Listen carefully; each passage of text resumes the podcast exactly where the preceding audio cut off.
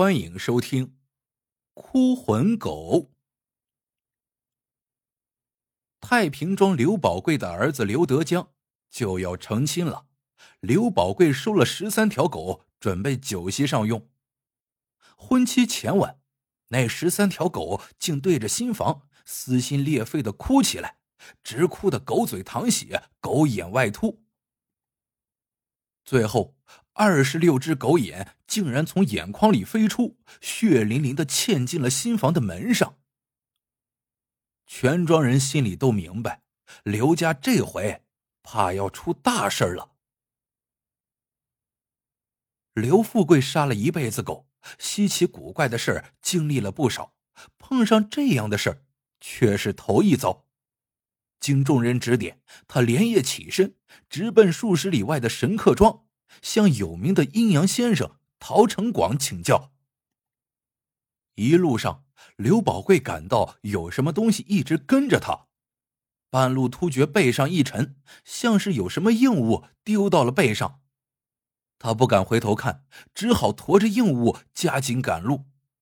来到了神客庄，刘宝贵回头一看，背上居然是一副棺材盖。陶先生。你可要救我们全家呀！刘宝贵扑通一声跪倒在地，眼泪哗的一下淌下来，将家里的怪事从头到尾说了一遍。陶先生的眉毛皱了起来。刘掌柜的，你好好想一想，在这些年杀狗的过程中，是不是做了什么灭绝人性的事儿？刘宝贵抓着头皮，使劲想了半天。要说有，就是那条母狗的事了。那时我还年轻，有天我推着独轮车跑了整整一天，往返两百多里，才在一个小庄里收到一条母狗。我寻思着，怎么也得把狗弄个好价钱，就出刀准备连夜杀狗。当我拎着刀到狗跟前时，那狗竟然前腿一弯，给我跪下了，脑袋还不住的碰着地，显然是在给我磕头。我当时就骂了一句：“真他娘的能作妖！就是做出花来，我也杀你！”我刚一举起刀，那狗的眼里竟然滚出了泪水，嘴里还呜呜的嚎着。说实话。哪怕那天多收到一条狗，我也会放了它。可是，当时我一咬牙，抡起了刀。就在这时，那只狗猛地窜起来，冲着我的脖子就咬。我一刀一脚，狗就摔到了地上。直到淌完了最后一滴血，那狗的眼睛还是恶狠狠的盯着我。我把狗扒皮开膛。一看傻了，他的肚子里竟然有六只狗仔。我当时骂了声晦气，就把刀一扔，进屋睡觉了。第二天一早，狗不见了。后来我才知道，我那怀孕的老婆偷着把它呀装进棺材给埋了。难道，难道就是那条狗在作怪？陶先生听完。眉头仍然没有展开。刘掌柜的，你惹上了一条哭魂狗。但凡有刻骨仇恨或未了心愿的畜生，遇上阴年、阴月、阴日、阴时，一口怨气不散，必然会成鬼成魔。那条狗死后化为哭魂狗，历经多年，它要以血还血。这哭魂狗常常是几十年，甚至是上百年也难遇一条。现在应在你身上，这也是你做事过绝所致啊！陶先生说完，提笔写下了几道符，用符把那个棺材盖牢牢封住，用桃木燃起一堆大火，手提利斧，猛地向那个棺材盖砍去。只听“嚓”的一声。随着一块棺材板被砍下，一股鲜血“呼”的一下窜了出来。陶先生连砍了一十三斧，棺材板接连窜出一十三股鲜血，最后恢复了平静。陶先生把砍下的棺木在火上烤干，用刀削出了三把小剑，递给刘宝贵。这就是当年你那人狩猎那只狗的棺材盖。我的祖上有门规，对碰上哭魂狗的人家不许管。一是碰上哭魂狗的人家，往往都是大奸大恶；二是哭魂狗太阴太差。弄不好，我们要赔尽性命。看在你那人心善的份上，我会尽力帮你。不过，能不能逃过此劫，就要看你的造化了。刘宝贵接过木剑，谢过陶先生，就回去了。婚礼这天，刘宝贵家里宾客盈门。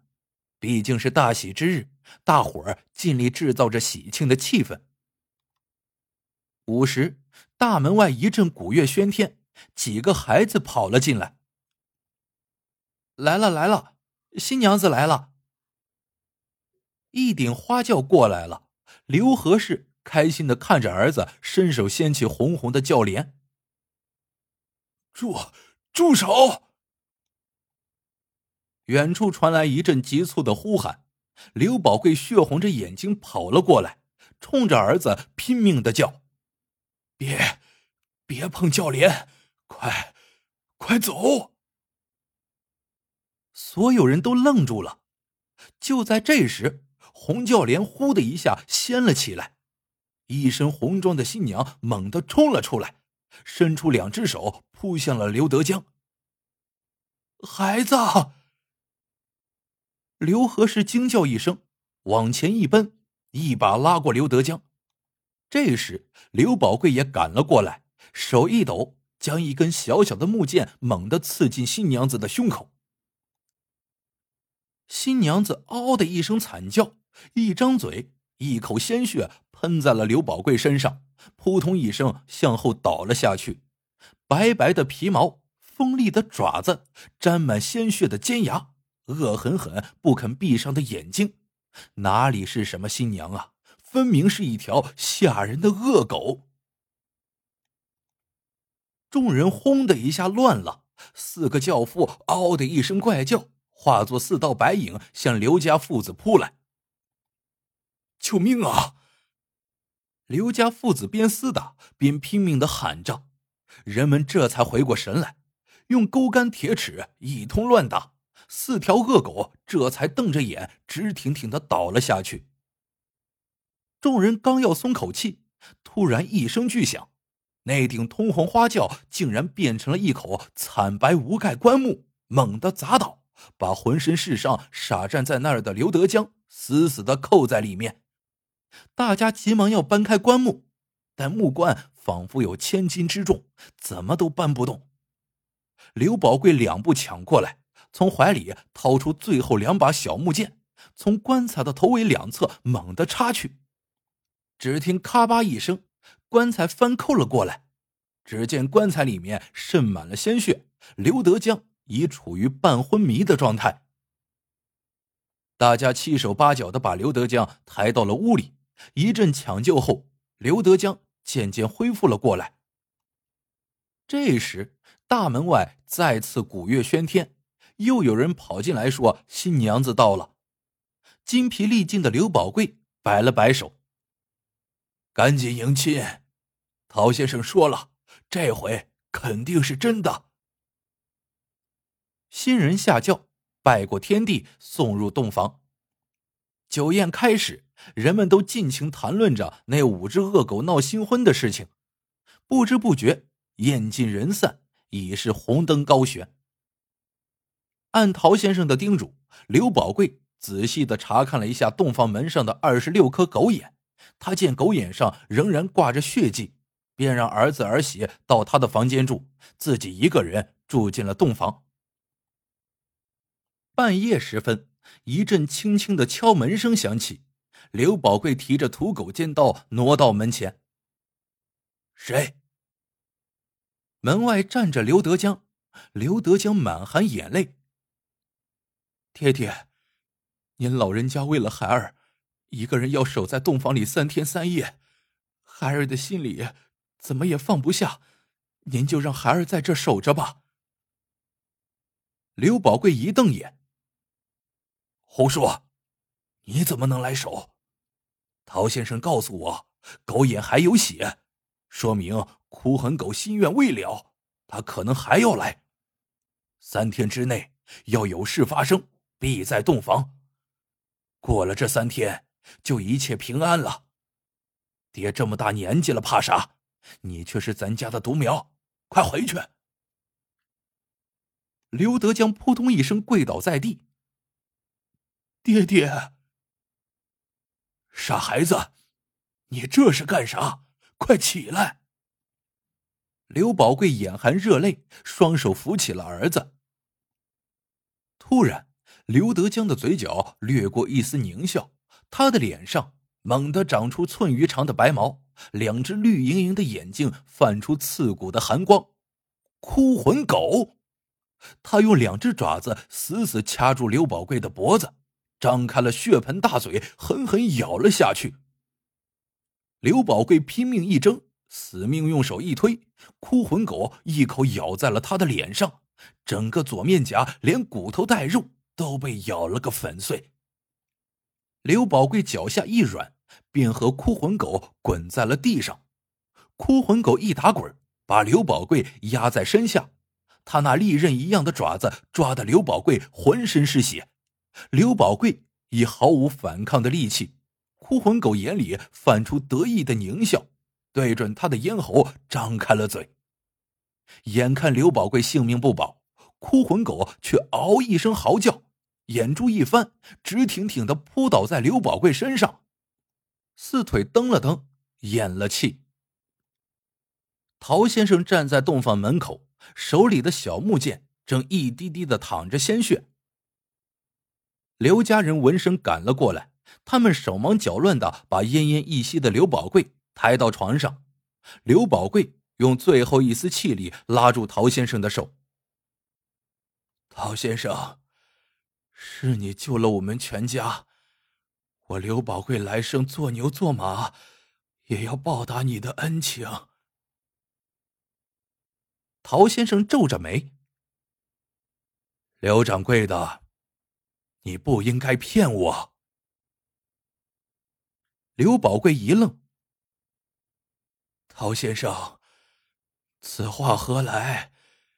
我什么时候骗过你呀？”陶先生说道：“虽然我已灭了那只哭魂狗，你也朝不保夕，但你家门上的那二十六只狗眼却依然布满血迹，这说明哭魂狗的仇恨未了。你骗了我，对狗更绝的事儿，你没说，是不是？”这时，站在一旁的刘德江。扑通一声，跪倒在地。陶先生，我爹没骗你，是我骗了你们。做了更绝的事儿的人不是我爹，是我。所有人都愣住了。刘德江泪流满面。